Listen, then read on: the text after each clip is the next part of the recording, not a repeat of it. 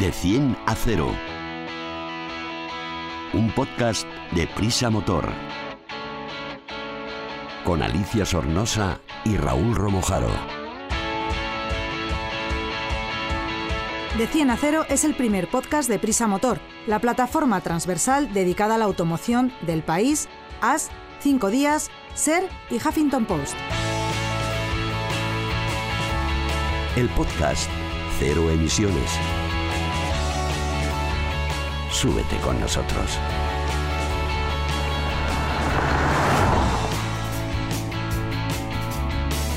Hola, soy Alicia Sornosa, periodista motoviajera y, como no, apasionada de la nueva movilidad. Aquí comienza De 100 a 0, el podcast más fresquito del verano sobre movilidad. Y hoy venimos todos en descapotable, Raúl Ramojaro y Sergio Amadoz. ¡Comenzamos!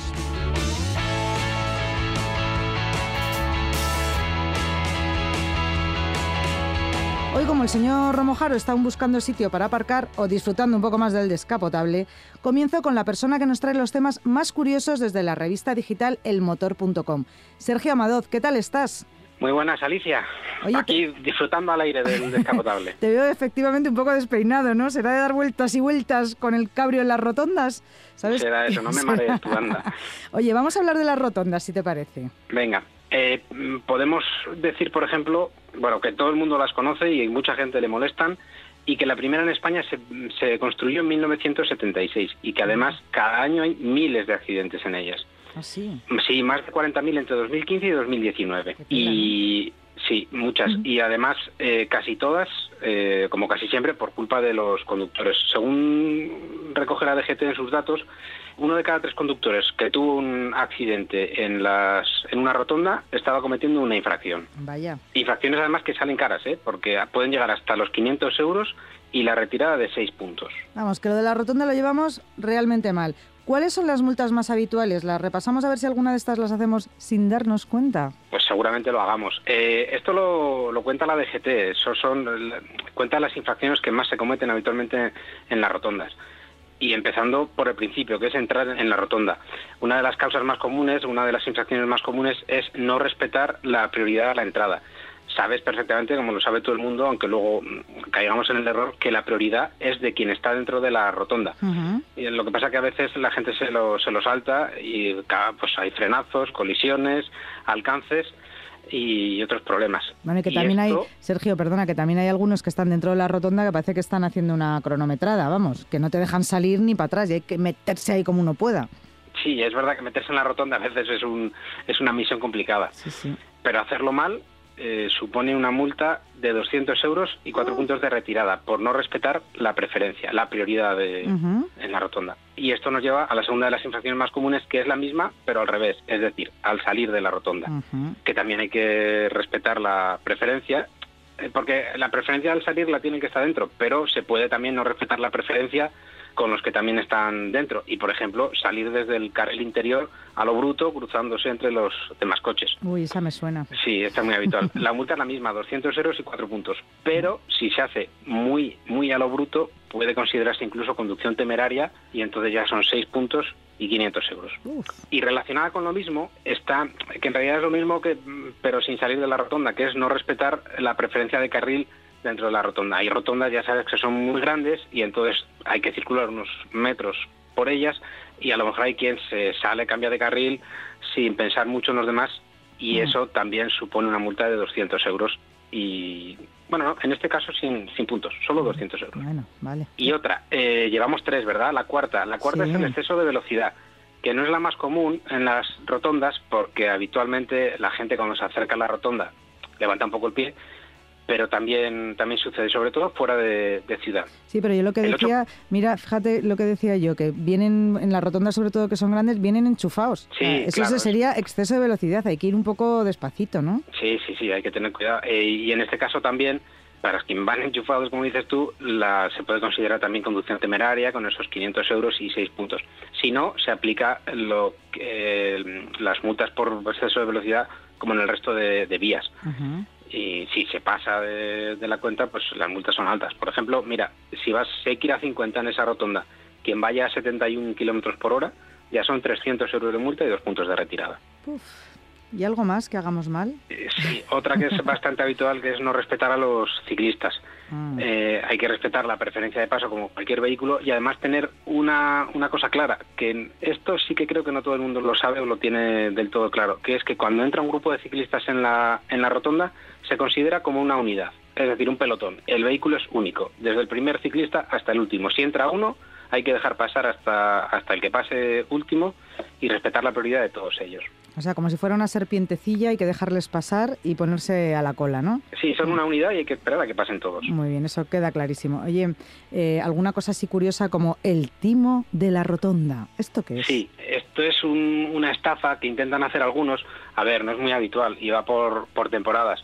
Pero hay algunos listos que se meten en la rotonda y a sabiendas de que la prioridad la tienen ellos cuando están dentro y de que la prioridad la tienen porque van por el carril exterior, lo que hacen es circular por ese carril exterior y circular y dar vueltas y dar vueltas y esperar a que alguien les dé un golpe. Y entonces, como tienen la sartén por el mango porque van por fuera, ellos tienen la razón, tienen la prioridad y lo que hacen a veces, eh, esto ha ocurrido con mafias organizadas, ¿eh? lo hacían a ¿De conciencia y en, y en grupos. Lo que hacen es muchas veces eh, bajarse del coche, empezar a negociar y por evitar que venga la policía, para evitar líos y el parte de accidente y demás, lo que hacían es, bueno, pues me das eh, 100, 200, 300 euros y me voy tan contento. Y así engañaban a la gente para evitar otros jaleos posteriores. Qué frescos. Sí, sí, sí. Sergio, Pues que- nada, eh, eso es, sí, eso es todo, Alicia, que me voy que me tengo que poner eh, crema de tanto ir en el descapotable. te iba a decir, te estás poniendo un poco rojito. Venga, pues Sí, muchísimas sí. gracias. Eh, ya vuelvo a recordar a todo el mundo que podemos enterarnos de estos temas y otros muchísimo más curiosos o más serios desde la revista digital del motor.com. Un abrazo, Sergio. Venga, Adiós. hasta luego. Adiós. De 100 a 0.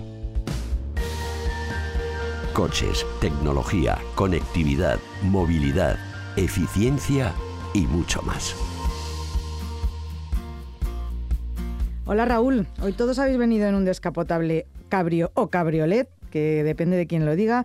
Parece que lo regalan en, en la redacción del Grupo Prisa, ¿no? Sí, no, hemos venido en los coches de, de prueba que, que utilizamos habitualmente y ahora que en este tiempo que ya vamos camino del verano, todavía nos falta poquito, pero ya estamos, ya estamos en puertas. Eh, la verdad es que son coches que se pueden aprovechar y a veces suenan como algo muy lujoso, pero... Hombre, son los más caros del mercado, ¿no? O- Sí, bueno, dentro de su categoría, de cada categoría de, de vehículo, de los segmentos estos famosos de los que hablamos, es verdad que generalmente tienen un precio un poquito superior, básicamente porque tienen la complejidad de ese techo, que sea de un estilo o de otro, al final, eh, pues eso tiene una- un cierto mecanismo para escamotearlo. Entonces suben un poquito de precio, pero podemos encontrar en el mercado opciones bastante interesantes, incluso nuevas, no hablo de segunda mano, con lo cual tampoco hay que ser bastante- multimillonario. Bastante interesantes, como menos de... 30.000. Hoy vamos a hacer un repaso. Menos de 30.000. Menos de 30.000 euros, que es un dinero, evidentemente. Pero si somos caprichosos y nos gustan los, los descapotables, pues podemos elegir entre un abanico de opciones que, bueno, pues nos puede dar ese, ese placer de conducir a cielo abierto. Pues tú que te lo sabes también, a ver si me cuentas qué marcas, modelos y precios hay por debajo de los 30.000 euros. Descapotable. Descapotables, efectivamente. Pues mira, vamos a, a empezar por una versión muy popular, de un coche también muy popular, eh, y tiene dos variantes este, este coche, que es el Fiat 500. Ujú. ¿Vale? Por 20.000 euros es, digamos, una de las opciones más atractivas que, que encontramos, sobre todo porque si consideramos opciones, ofertas, perdón, promocionales que, que a veces se lanzan los, los concesionarios o las marcas, es posible encontrar un Fiat 500 Cabrio por debajo de 15.000 euros. No es un Ah. descapotable tal cual, porque es verdad que lo que tiene es una, un techo de lona que se retrae hacia atrás, es decir, no queda completamente abierto, el, el- el techo, como digo, se quedan los pilares traseros eh, recogidos, pero, eh, pero aún así es muy fácil de, de plegar o desplegar y es verdad que disfrutamos de la, de la conducción Hombre, al aire yo libre. Por 15.000 euros acepto Claro. pulpo como animal de compañía. Me lo quedo como descapotable. Sí, sí, totalmente. Tiene una- un precio muy ajustado. eh, tiene un motor de un litro con 70 caballos, eh, con microhibridación, con lo cual lleva la etiqueta eco y además gasta poquito. Con menos de 5 litros podemos recorrer 100 kilómetros. O sea que como coche, digamos, descapotable de iniciación, por llamarlo de alguna manera, o accesible, yo creo que es una muy buena opción. Y si quiero uno que sea un poquito más grande que el Fiat 500... Pues le ponemos una X. Tenemos, Ah, no, es una X no, no de nada pornográfico. ¿No de tachar? no de tachar.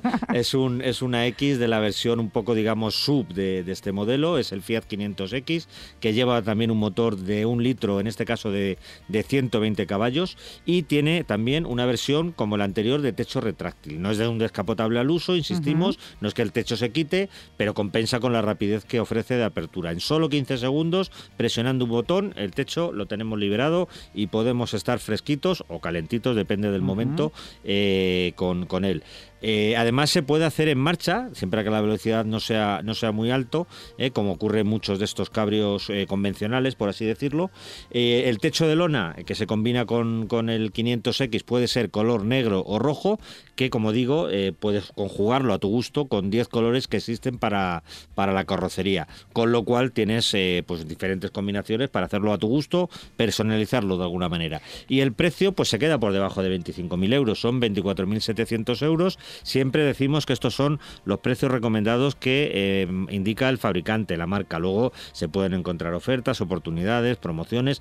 Ahora sabemos que cada vez son menos frecuentes por la situación del mercado, pero oye, buscar y comprobar aquello de busque compare, pues hay que hacerlo también en los coches porque igual podemos ahorrar un dinerito. A mí de este lo que más me ha gustado es eso de los 10 colores de carrocería combinados con los dos de capota. Me estoy imaginando mi coche perfecto mm, en este color fresquito, así como el de un polo de verano. Bueno, antes de imaginarte tu coche perfecto, Alicia, vamos a ver si encontramos alguna otra opción que te, que te ver. satisfaga, porque yo creo que el siguiente también es un coche muy mono, muy práctico para la ciudad, que suele gustar mucho también a, la- a las chicas, y a ver qué te parece a ti el Mini Cabrio. Ah, pues me gusta mucho. Cuéntame, cuéntame Claro. de él. Este ya se sube un poquito más de precio, vale 27.250 euros, tiene un motor de 3 cilindros, de 1,5 litros de cubicaje, poco más de 100 caballos, unas prestaciones bastante solventes ya para un coche de este estilo y los consumos son ajustados, por menos de 6 litros a los 100 eh, tenemos ahí un promedio que podemos, que podemos sacar sin mucha dificultad. La capota es de, lona también, no es una capota metálica y tarda en abrirse y cerrarse unos 18 segundos. Se puede accionar hasta 30 kilómetros por hora, es decir, podemos circular despacito y poner y quitar eh, la, la capota. O sea, si nos paramos en un semáforo y de repente el semáforo se pone en verde y nos quedan unos segunditos, podemos empezar a andar y el coche es capaz de, de- de cerrar el- la capota o, o abrirlo. Hay varios colores, por supuesto, incluso el típico con la bandera de- del Reino Unido. Pero si te parece, Alicia, para hablar de este coche vamos a llamar a Carlos Martínez, que es nada menos que el director de la marca en España, que nos va a dar alguna pincelada más del Mini Cabrio. Vamos a escucharle. Pues para mí contar con el Mini Cabrio es todo un orgullo, porque es el cabrio más vendido de la historia. Es un modelo que, que siempre ha funcionado muy bien, no solo en países con buen clima como España, sino también en otros como Alemania o Gran Bretaña, donde uno de cada cinco clientes lo elige como modelo. Es un modelo muy importante para nosotros. De hecho, en la próxima generación de Mini contaremos de nuevo con el Mini Cabrio que empezaremos a vender en el año 2025. No nos olvidemos que es el único modelo cabrio en el segmento de los coches pequeños de alta gama. Y como siempre digo, eh, cuando conduces un Mini tu vida es un poco más feliz y cuando se trata de un Mini cabrio lo es un poco más.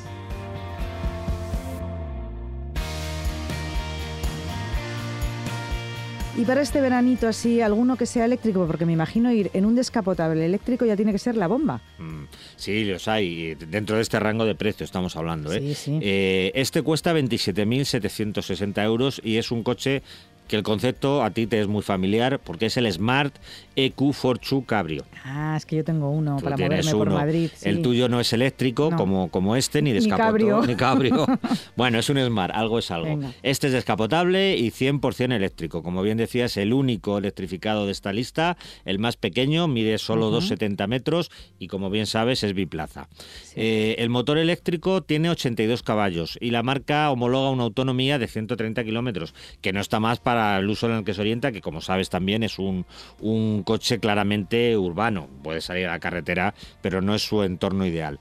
Eh, tiene un techo correrizo con una capota de lona y accionamiento eléctrico, es decir, no hay que tirar de músculo para cerrar o, o quitar o poner la capota. Hay un, un botoncito en el interior y en 12 segundos eh, que es un récord también en cuanto a rapidez. Es muy rápido, nos encontraremos con el techo quitado o lo podemos volver a poner, con lo cual es muy práctico para la ciudad si de repente tenemos calor eh, o el sol nos está dando muy fuerte, lo volvemos a cerrar eh, en un semáforo, se puede hacer la operación sin ninguna dificultad. Y aparte tenemos todas las ventajas de la etiqueta cero, que podemos estacionarlo en cualquier lugar, acceder a los centros urbanos. O sea, es un coche muy, muy práctico y muy mono con esta capotada que se quita. Bueno, hablando de biplazas, se me ocurre uno, a ver si me sabes contar algo, que es el típico, yo creo que es de los más típicos biplazas descapotables y más deseados, eh, antiguamente llamado Miata, es el Mazda MX5 es, un modelo clásico, como tú, como tú bien dices. Es el más caro de la lista, pero como decíamos, también está por debajo de los,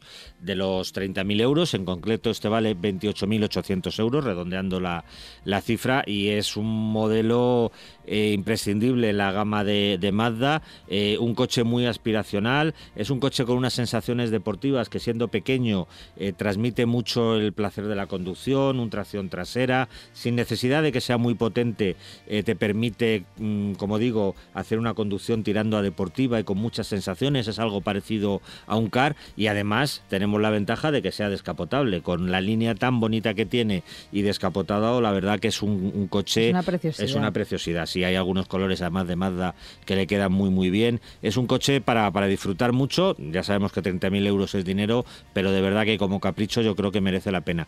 Y para contarnos un poco más de este coche, de nuevo tenemos a un invitado con nosotros que lo conoce muy bien y es Natalia García, que Natalia García además de ser la usuaria de uno de estos coches, es la directora de comunicación de Mazda en España, con lo cual, como digo, conoce perfectamente el producto y seguro que nos cuenta alguna curiosidad de él. Pues vamos a escucharla también. El Mazda MX5 es un coche que nace en 1989 de la mano de Bob Hall, un periodista, y de Yamamoto-san. Eh, Maza MX5 significa Maza Experiment y el proyecto número 5. Nace con vocación de ser confiable, accesible, de hecho hoy vale menos de 30.000 euros, ligero, con menos de una tonelada y divertido. Nosotros decimos que es la máxima representación del Jin Bai Tai, es decir, la relación entre el caballo y el jinete, el coche va contigo. Tiene una caja de cambios maravillosa, con cortos eh, recorridos, un sonido de motor espectacular. La tracción trasera la notas y te acompaña en todo momento. Pero lo más importante de todo es que el Mazda MX5, además de ser muy divertido de conducir, es el coche con el que se liga más en los semáforos. Bueno, muchas gracias a todos por vuestra escucha. De 100 a 0. Te analizamos un vehículo en de 10 a 0. Hoy en De 10 a 0, la mejor manera y más rápida de conocer un nuevo modelo, nos vamos en moto y con una marca americana que tiene un sonido inconfundible. Fue fundada en 1903 en Milwaukee, Wisconsin, no sé si lo he dicho bien, Estados Unidos. nos entendemos. Y fue uno de los principales fabricantes de motocicletas estadounidenses que, que sobrevivió, he dicho bien lo de Milwaukee, ahora digo mal lo otro, a la Gran Depresión. Sí, sí, junto con Indian. Son las dos marcas, digamos, eh, que a comienzos del siglo pasado empezaron a hacer eh, motos y hoy siguen haciéndolas. Este además es uno de los fabricantes de motocicletas más grandes del mundo y una marca icónica. Hay clubes de propietarios y eventos en todo el mundo, un museo patrocinado por la empresa y centrado en la marca. Y Raúl, tú eres usuario, amigo, mm, propietario de, este, de esta marca que es Harley Davidson. Sí, la verdad es que sí.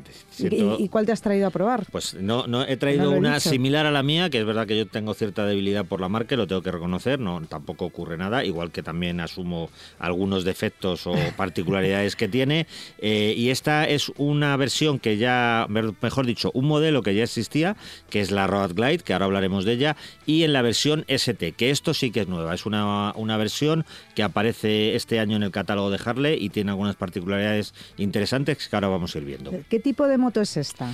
Pues es un modelo de los más clásicos de la, de la marca. Pertenece a la familia que, Harley denomina como Touring, eh, turísticas, que son las, las motos preparadas para viajar, para, para, los grandes retos por carretera. Y en su caso se caracteriza por un carenado que se llama Batwing en general, pero que en este caso tiene unas líneas muy, muy particulares. Eh, imita, digamos, un poco al, al morro de un, de un tiburón. Y otra cosa muy diferente a las Harleys convencionales con este tipo de carenados es que va anclado directamente al chasis, no al manillar, con lo cual una vez que tú mueves el manillar, el carenado se queda fijo en el chasis y esto permite que la dirección sea mucho más ligera y no te cueste tanto y no pese tanto a la hora de moverla. Como no es un coche y no te puedo preguntar por la habitabilidad interior, te pregunto por qué tal se siente uno encima de esa moto al manillar. Es una moto imponente, Alicia. Es grande, de dimensiones, pesa 382 kilazos y sin embargo se maneja bastante bien. Eh, en marcha, por supuesto, porque la dinámica lo hace posible. Y en parado tampoco te creas que es tan complicado si tienes una altura media como la mía, unos 70, a partir de unos 70, porque el asiento está tan solo a 715 milímetros del suelo. Ah, bueno, no está mal. Abre las piernas porque es un sillín eh, ancho y el arco eh, pues se hace que las abra un poquito, pero como es muy muy bajita de sillín, pues la verdad es que no tienes problema. Eso sí, el problema grave, este sí que es más grave en determinados casos, es que en España está homologada con una, solo, una sola plaza. Para llevar ocupante, pasajero, en todo caso, se puede acudir a un concesionario y te realizan las, eh, las operaciones oportunas para que sea biplaza, que básicamente es tener eh, un asiento con, para dos ocupantes y poner las estriberas posteriores que no las lleva. Simplemente con esto, y eso sí, habría que pasar la ITV, la moto se queda biplaza y podríamos ir todos juntos de paseo. Muy bien. Eh, ¿Cuál es el equipamiento que tiene esta moto? Porque las Harleys, otra cosa no, pero equipamiento muchas veces llevan cosas increíbles en una moto. Sí, tiene la calidad propia de Harley Ali. Es eh, acero de, Milwaukee, eh, unos materiales, unos materiales muy buenos, una pintura que soporta el paso del tiempo sin deterioro y, un equipamiento que incluye detalles como la frenada combinada, el ABS en curva, eh, control de presión de neumáticos, iluminación LED, en fin, de asistentes va bastante cargadita. Y luego además tiene una pantalla a color con un sistema de conectividad propio, música que se escucha a través de dos altavoces que van en este carenado y admite eh, la conectividad, como decía, tanto con Android Audio como con Apple CarPlay, pero si se utilizan cascos, no puedes usarlo eh, de otra manera que no sea con órdenes de voz por una cuestión de seguridad. ¿Cascos te refieres a, perdón, auriculares auricular integrado en, el, casco? sí, sí. Al decir casco parecía que eran cascos de protección. No, tienes toda la razón. Auriculares para poder realizar las operaciones eh, por voz y no hacerlo manualmente. Arrancamos, giramos la llave de esta Harley que no la tiene en el medio como todas las motos, ¿no? Que además eso es algo curioso de las Harleys, no lleva el contacto en medio del manillar. Tiene un pulsador y luego lleva una llave remota que es la que te permite arrancar la, arrancar la, moto. Y lo que arrancamos en este caso, como no podía ser de otra manera, es un clásico motor bicilíndrico V de la marca. Eh, en, este, en esta versión mm, cubica 117 pulgadas, que son unos 1.900 centímetros cúbicos, o sea que es un, pedazo motor. Eh, su cambio es de 6 velocidades, la transmisión final por correa y la potencia que la marca declara, que no es muy habitual en Harley que, que ofrezca los rendimientos de sus motos, son 103 caballos, que está muy bien para una Harley, bueno, y para cualquier moto la verdad es que ya te permite un rendimiento y unas prestaciones bastante óptimas. Hablábamos antes de mi Smart, tiene más caballos que mi coche. Seguro, seguro, y pesa casi como tu coche, pero un poquito menos, un poquito ¿Y, cuáles son las prestaciones y consumos? La velocidad máxima supera los 180 kilómetros, Alicia, pero como siempre ni la hemos probado ni la vamos a probar, y menos en una moto de estas que está hecha para viajar a un ritmo tranquilo, disfrutar de la carretera.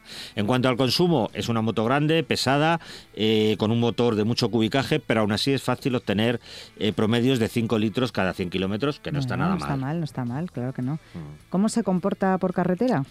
Pues quien haya probado una Harley y quien no, ya se lo explicamos nosotros, pues tienen un tacto particular, no son, no son motos al uso, eh, tienen un tacto de moto grande, larga y pesada. Pese a ello, se desenvuelve bastante bien en carretera con curvas, mejor de lo esperado, diríamos, más que muy bien, mejor de lo esperado, incluso con la rueda delantera de 19 pulgadas. En las trazadas abiertas tiene mucho aplomo por estas características que decíamos, una distancia entre ejes larga, tiene mucho peso, la frenada es más que suficiente, incluso con los muchos kilos que tiene que, tiene que mover, y luego también tiene mucho par motor, con lo que nos permite acelerar con, con rapidez, nos permite ir en una marcha larga y salir con ella sin ningún problema. En fin, el disfrute de la conducción, no en cuanto a prestaciones puras, pero en otras sensaciones yo creo que está bastante garantizado. ¿Y cuánto cuesta esta Harley Davidson Road eh, Glide, Glide, perdón, ST. pues es, es, difícil de, de, mencionar, sí, pero, pero el precio también está a la altura de esas complicaciones porque tiene eh, cuesta como un coche ya con ciertas pretensiones. Es el gran problema de las Harley, ¿no? que son motos muy exclusivas, ellos hablan de marca incluso premium y esta en concreto en color negro, que es el base, eh, cuesta 38.000 euros. Son 600 más si eliges alguna de las opciones de color que tienen. ¿Para quién está indicada este tipo de motos?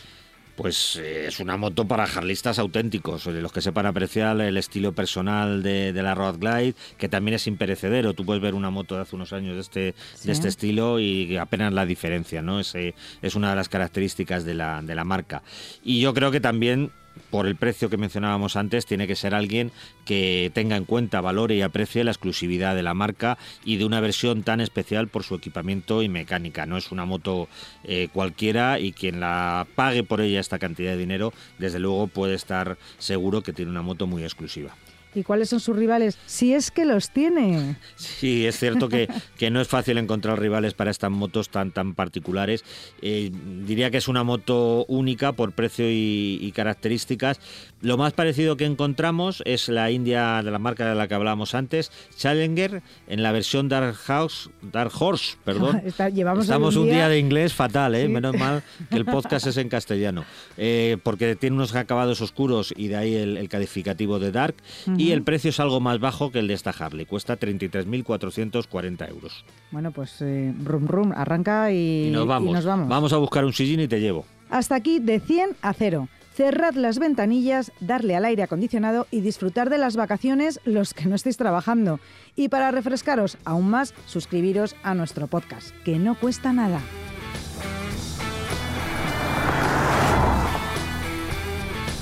De 100 a 0 un podcast de Prisa Motor, con Alicia Sornosa y Raúl Romojaro.